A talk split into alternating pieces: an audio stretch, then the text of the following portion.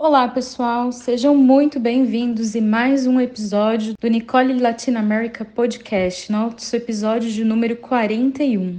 Hoje, nosso convidado é o Felipe Almeida, que vai falar sobre inovação em produtos digitais para gestão ambiental sustentável. O Felipe ele é fundador da startup chamada Mineraí. Ele é geólogo também, formado pela USP já teve aí atuação em grandes consultorias aqui do Brasil, trabalhando na parte de gestão de dados geoambientais para o gerenciamento de áreas contaminadas. E hoje ele vai contar um pouquinho aí da, da sua experiência e também dos desafios que nós temos para esse mercado. Espero que vocês aproveitem e nos vemos no próximo episódio. Um abraço!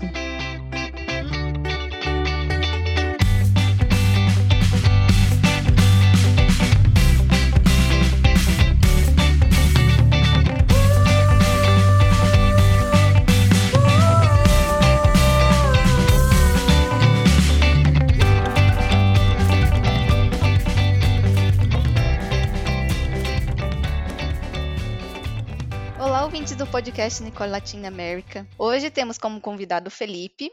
Então seja muito bem-vindo, Felipe. E já partindo para a nossa primeira pergunta aqui, você poderia contar um pouquinho para a gente como que foi a sua trajetória e a sua experiência com o GAC até o seu atual trabalho? Obrigado, Natália. Primeiro é um prazer estar aqui no podcast do Nicole, que é um grupo que eu cultivo um certo carinho, porque foi em, eventos organizados pelo Nicole que eu comecei a ter uma visão mais ampla do que eu queria na minha carreira.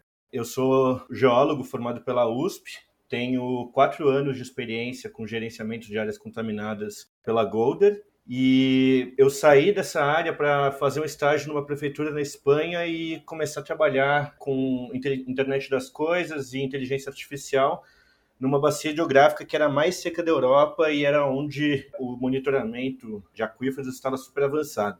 E aí quando eu voltei, eu já vi demais, né? E aí eu comecei a trabalhar com é, na minha jornada de empreendedorismo, primeiro com energias renováveis, depois com agricultura sustentável, até agora, onde eu fundei minha startup e é o que eu venho fazendo aí nos últimos dois anos, tocando a Mineraí. Felipe, você fez um TCC né, relacionado à modelagem matemática. É, você pode explicar para a gente um pouquinho de como foi e como a gente consegue linkar esse tipo de modelagem com sustentabilidade? Começou quando eu era estagi ainda estagiário na Golder, que eu comecei a tocar um projeto interno de gestão de dados ambientais, porque eu vi que plumas de contaminação ainda era, eram feitas de forma muito manual e coincidiu com uma aquisição de um software para gestão de dados mesmo e, e, onde eu vi que a gente poderia usar justamente essa base de dados para alavancar projetos de inovação nos projetos ambientais. No meu TCC foi uma experiência muito bacana que a gente conseguiu trazer muitos conhecimentos da academia mesmo né, em hidrogeologia com é, práticas de mercado na consultoria ambiental e, e usando inclusive um, um, cliente como ponto de contato, né, e, e com, trabalhando dados reais. E nesse TCC eu introduzi, introduzi não, mas trouxe para áreas contaminadas os conceitos de equações geoespaciais que, na minha visão, a gente tinha esse trabalho centrado em concentração, né, que é muito tradicional da, é. Ele olha muito forte né, para risco ambiental e social, mas ele não pensa é, muito numa reabilitação eficiente lá na frente. Então, no meu TCC, a gente começou a estudar melhor, né, como que a diferença entre monitorar concentração e monitorar massa pode impactar realmente um projeto de reabilitação ambiental.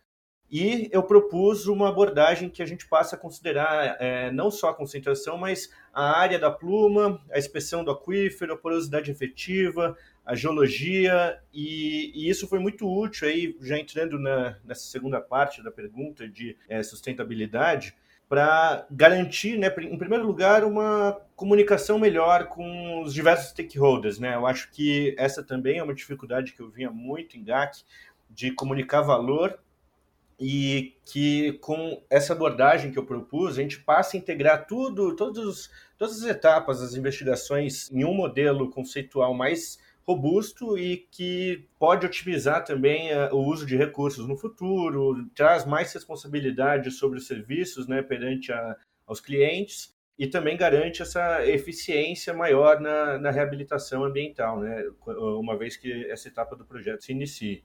Ah, legal. E qual que você, qual a principal diferença entre a modelagem matemática tradicional e essas equações geoespaciais?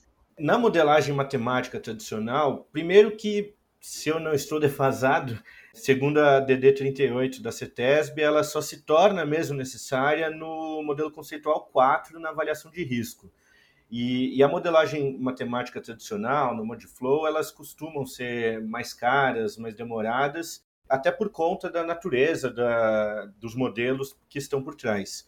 Nessa abordagem de equações geoespaciais, é, eu até gosto de citar o fundador da ESF, que ele fala num TEDx super legal, o Jack Dangermond, que a geografia é a ciência de todas as ciências. E, e ele usa uma frase que é Everything happens somewhere, né? Então, com essa técnica, a gente, com os dados relativamente é, simples de obter, né, que são viáveis aí nas investigações confirmatórias e detalhadas, a gente consegue executar um projeto que é mais barato, mais rápido e ele acaba sendo um agregador conceitual da ideologia e de toda a investigação que, que é feita até aquele momento com a contaminação em si. E, e, aí também incentiva uma organização melhor dos dados, uma projeção de, inclusive preparando o terreno já para modelagem matemática, que não é dispensável, né? ela só se torna mais é, fundamental lá na frente, mas que acaba enriquecendo né, todo o, o conhecimento geral sobre as áreas contaminadas desde uma etapa mais anterior. Nossa, que legal! E, e Felipe, eu queria falar um pouco sobre a sua startup, a Mineraí eu percebi que ela é bem voltada para essa parte de inovação, né? Você poderia falar para a gente como que acontece essa interação do mundo real com o digital via startup? É, a gente começou a Mineraí num programa de inovação que contou com uma galera muito boa para é, prestar consultorias e mentorias mesmo de inovação, indústria e sustentabilidade, né, com aulas com MIT, com Imperial College e que a gente começou a entender melhor uh, como desenvolver modelos de negócios que usam essa revolução tecnológica que a gente está passando com computação na nuvem, é, todo mundo tem dispositivos móveis nos seus bolsos, e no caso da indústria especificamente, é, a internet das coisas, né, que está cada vez mais presente com sensores em cada equipamento, em cada ativo. E no nosso caso, na Mineraí, a gente tem trabalhado na mineração para usar a internet das coisas e a big data que é gerada a partir delas processadas em inteligência artificial. E aí a gente consegue criar gêmeos digitais, que são nada mais do que uma cópia, né, que converge o mundo real com o digital para formar é, esses sistemas ciberfísicos que a gente passa a identificar e entender o que está acontecendo numa mina em tempo real com base nessa massa de dados. E, e quando a gente fala dessa interação de mundo real com o mundo digital, o desenvolvimento de plataformas digitais acaba sendo um requisito chave para a criação dessa, é, de produtos né, que, que trazem essa interação. No caso de gerenciamento de áreas contaminadas, o Power BI tem aparecido aí né, como um produto muito utilizado pelas consultorias para comunicar melhor os achados nas investigações, mas que ele acaba sendo muito centralizado. Então, quando a gente fala de produto mesmo, inovação, as coisas são mais auto-organizadas, são descentralizadas e, e, e distribuídas realmente para todo o pessoal que tem interesse nessa cadeia. Bacana, Felipe. E aí, pensando em toda essa parte de gêmeos digital, essa parte toda tecnológica e todo essa, esse desenvolvimento aí que a gente tem, que pode ser aplicado a, a GAC e que às vezes a gente até comparando aí quando pensa em áreas contaminadas e compara com outros ramos aí das geociências, as áreas contaminadas ainda estão até um pouco aquém né, da, de tecnolo algumas tecnologias. Como você vê esse link aí de tudo isso para que a gente tenha projetos mais é, sustentáveis, pensando aí não só né, no nosso pilar econômico, porque a gente sempre sabe que conforme você tem mais domínio dos seus dados, você tem né, um, uma economia, mas também com relação ao ambiental e o social. A gente queria ouvir um pouquinho de você aí, a sua visão sobre isso. É, eu acho que no caso das consultorias, a sustentabilidade pesa muito no, no quesito inovação, que eu acho que é necessário né, pensar em como é, revolucionar o próprio modelo de negócios o tempo todo, né? Então, como você disse, as tecnologias ainda estão um pouco atrás em GAC, e eu acho que se deve até pela própria dinâmica das consultorias, né? São prazos sempre muito apertados com os clientes e que às vezes carece de dar aquele passo para trás e pensar em como que produtos digitais podem ser desenvolvidos com esse foco.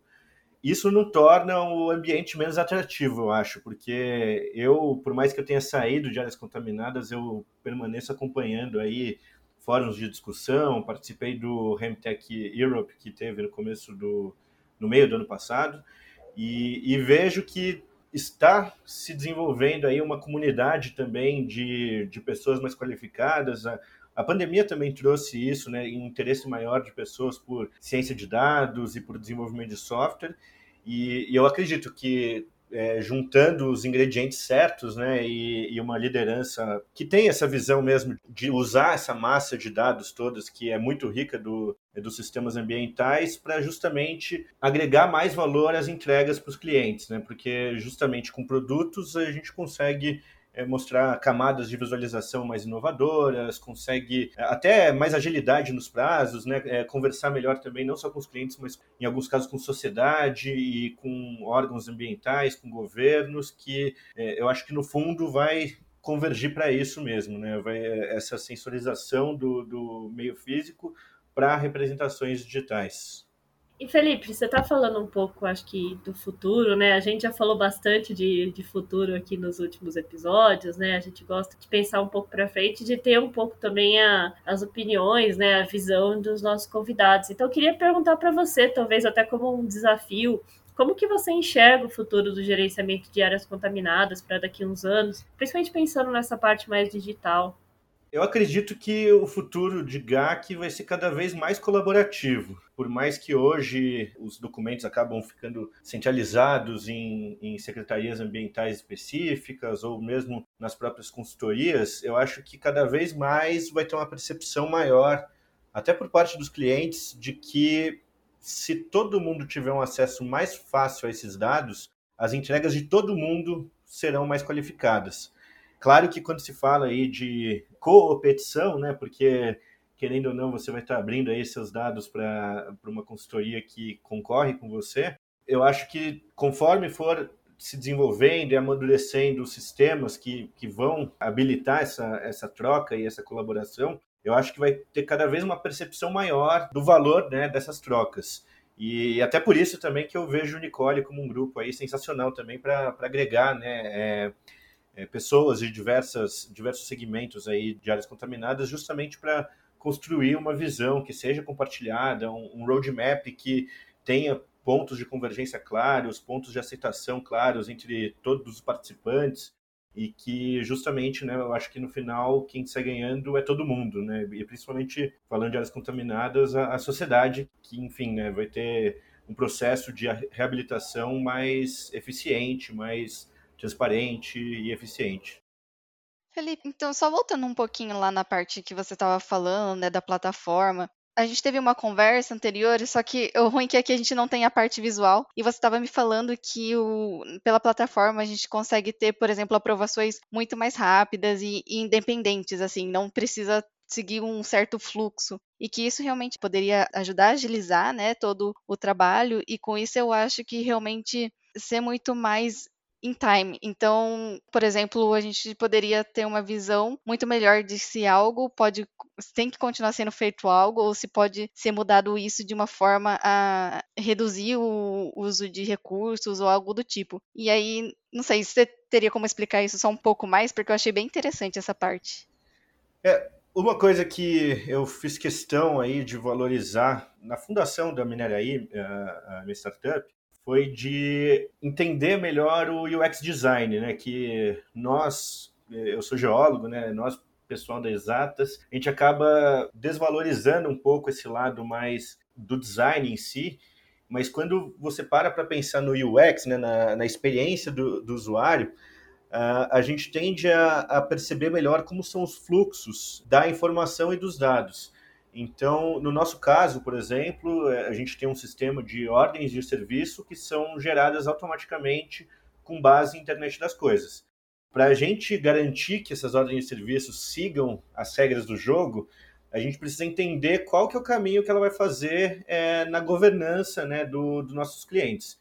Então, o, o, mapeamento dessa jornada do usuário ele acaba sendo traduzido para o design da plataforma. E, e isso é fundamental, assim, até para engajar o uso das ferramentas, porque eu acho que não tenho dúvida que todos, todos os ouvintes devem ter alguma experiência de criação de novas ferramentas e que simplesmente acaba caindo no esquecimento, é engavetado o projeto ou alguma coisa assim, porque não causou o engajamento necessário. E aí, a partir do momento que você cria né, toda, essa, toda essa plataforma que é baseada nos gatilhos da vida real, de aprovação, reprovação, continua ali ou continua por ali, por aqui, quando você materializa isso num fluxo que, que faz sentido, aí todo mundo fica feliz, todo mundo usa mais o, o, o, produto e aí vira um ciclo virtuoso de dados, né? Que também com as pessoas usando mais seu produto, você está sempre criando mais informações e que vão enriquecer cada vez mais o próprio produto. Poxa, muito legal. Isso que você falou é muito real mesmo, que às vezes a gente cria ferramentas, mas elas são muito complexas ou tem que ter, sei lá, colocar muitos dados e aí as pessoas acabam também pela corrida do dia, do dia a dia deixando isso de lado e ela cai em desuso, o que é uma pena, né? Foi muito legal ver essa sua visão inovadora, porque às vezes a gente fica tão fechado nesse nosso mundo, né, de fazer as coisas tudo do jeito que nos ensinaram e por mais que às vezes a gente tente enxergar um pouquinho fora da caixa, né, essa, usando essa expressão clichê, mas enfim, e a gente até consegue ali dar uma desvirtuada nesse caminho original, mas é bem difícil mesmo de mudar totalmente a visão e criar essas ferramentas desse jeito como você trouxe para gente. Então eu agradeço muito a sua participação hoje, passou muito rápido o tempo aqui e eu acredito que o seu ponto de vista e as ferramentas que você comentou aqui podem trazer muito mais ideias para os nossos ouvintes, para a gente desenvolver cada vez mais as nossas metodologias, principalmente para o GAC. Muito obrigada. Eu que agradeço, Natália. Obrigado pelo convite também de ter participado. Foi um grande privilégio realmente compartilhar essa visão com vocês. E também fico à disposição aí, se o pessoal quiser me procurar. Eu acho que é, é um assunto que eu gosto muito de falar e também sempre de entender projetos e ver como eu posso colaborar. Obrigado, gente.